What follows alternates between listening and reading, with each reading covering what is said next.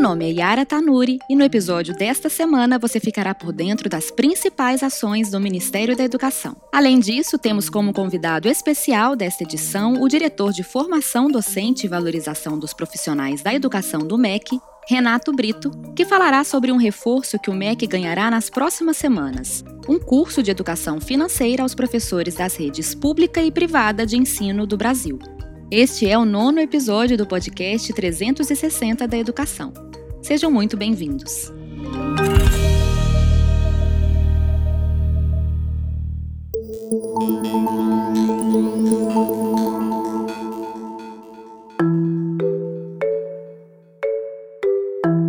Confira agora o giro da semana. INEP. O Instituto Nacional de Estudos e Pesquisas Educacionais Anísio Teixeira, o INEP, iniciou na última segunda-feira a capacitação online dos técnicos das secretarias municipais de educação e dos responsáveis pela declaração do censo escolar nas escolas. Ao todo, serão realizados 10 treinamentos, um para cada município, selecionado pela verificação do Censo Escolar 2020, que, devido à pandemia de Covid-19, está sendo realizada à distância. A capacitação tem por objetivo sensibilizar os participantes sobre a importância da pesquisa estatística visando a melhoria da qualidade dos dados informados ao sistema EducaCenso. CAPES A CAPES e o COFEM divulgaram o edital de programa de mestrado profissional em enfermagem. Serão investidos 4,7 milhões para apoiar até 18 projetos com duração de 24 meses. As propostas devem ser apresentadas até 30 de junho. Fundo Nacional de Desenvolvimento da Educação. Uma reunião discute a elaboração do próximo Plano de Compra Nacional para a Educação. A comissão técnica responsável pela confecção do plano apresentou avanços no encontro promovido pelo FNDE. EBSER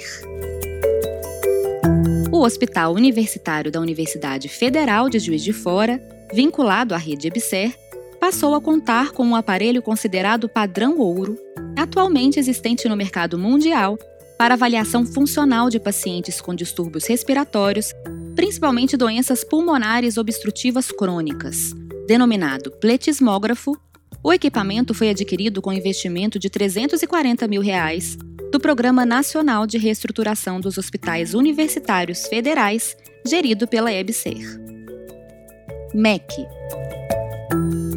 A Secretaria de Educação Básica do Ministério da Educação lançou na última terça-feira, dia 22, o caderno técnico do programa Brasil na Escola.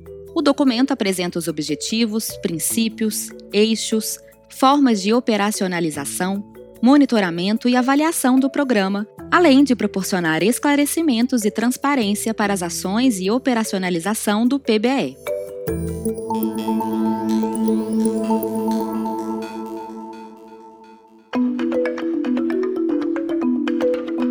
Agora que você já está por dentro das principais notícias do MEC desta semana, vamos chamar o diretor de formação docente e valorização dos profissionais da educação do MEC, Renato Brito, para falar sobre esse importante reforço que o MEC oferecerá aos professores das redes pública e privada de ensino do Brasil. Renato, do que se trata essa formação e qual é o público-alvo? A educação financeira é um tema de extrema relevância e de e um senso de urgência enorme nos dias de hoje. Isso não só para a população brasileira, mas para a população mundial. O ser humano ele não vive sem lidar com finanças, sem lidar com transações financeiras. E isso com certeza requer uma formação para tanto. O objetivo do programa é oferecer conhecimentos básicos sobre finanças pessoais de forma transversal entre as disciplinas da grade curricular dos estudantes e tem como grande normativo e que conecta-se a essas temáticas que vão ser trabalhadas a Base Nacional Comum Curricular. O público-alvo nós englobamos os anos iniciais do ensino fundamental, os anos finais do ensino fundamental e ensino médio. Para além do ensino fundamental e do ensino médio, nós também priorizamos os estudantes da educação de jovens e adultos, né? A, a EJA. Renato, nós sabemos que essa formação será oferecida em parceria com a Comissão de Valores Imobiliários. Então, nos conte um pouco como funcionará esse acordo de cooperação técnica entre o MEC e a CVM. Todas as parcerias que o MEC vem realizando, e essa em específico com a CVM, se dão por acordo de cooperação técnica. Esse acordo entre o MEC e a CVM já foi finalizado e ele está previsto para ser assinado agora no mês de julho, com uma cerimônia de lançamento no mês de agosto. É um acordo que tem duração de três anos e a meta a ser alcançada são 500 mil professores para atuar com educação financeira nas escolas, sejam professores da rede pública ou professores da rede privada.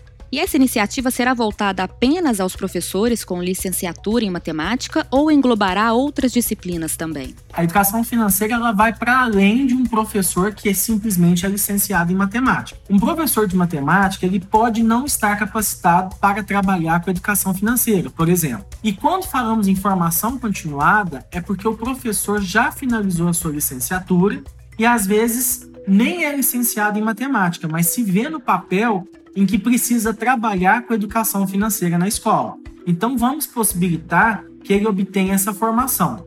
O grande forte aqui é a formação voltada para a educação básica, que tem um senso de, que tem um senso de urgência muito grande. Ou seja, independente da área de formação desse professor, se ele vai, se ele atua com a educação financeira ou se ele tem esse anseio de trabalhar com educação financeira na escola, ele pode fazer a formação. Renato, como será realizada a implementação pelas redes de ensino? O MEC atuará diretamente nas escolas? Então, não é papel do MEC interferir na autonomia das redes. Né? O papel do MEC é induzir políticas públicas e programas.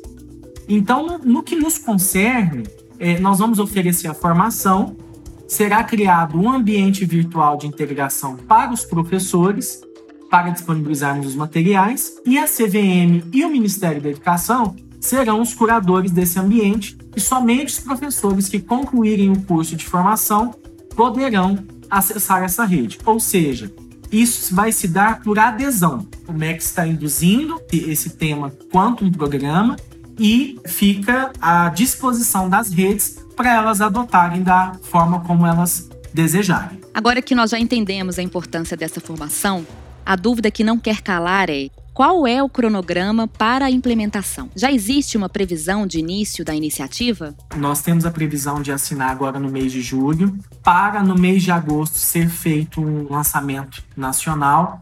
E a ideia é que já no segundo semestre de 2021 já se tenha aí né, os primeiros módulos disponibilizados para dentro do ambiente que vai ser ofertado essa, essa formação.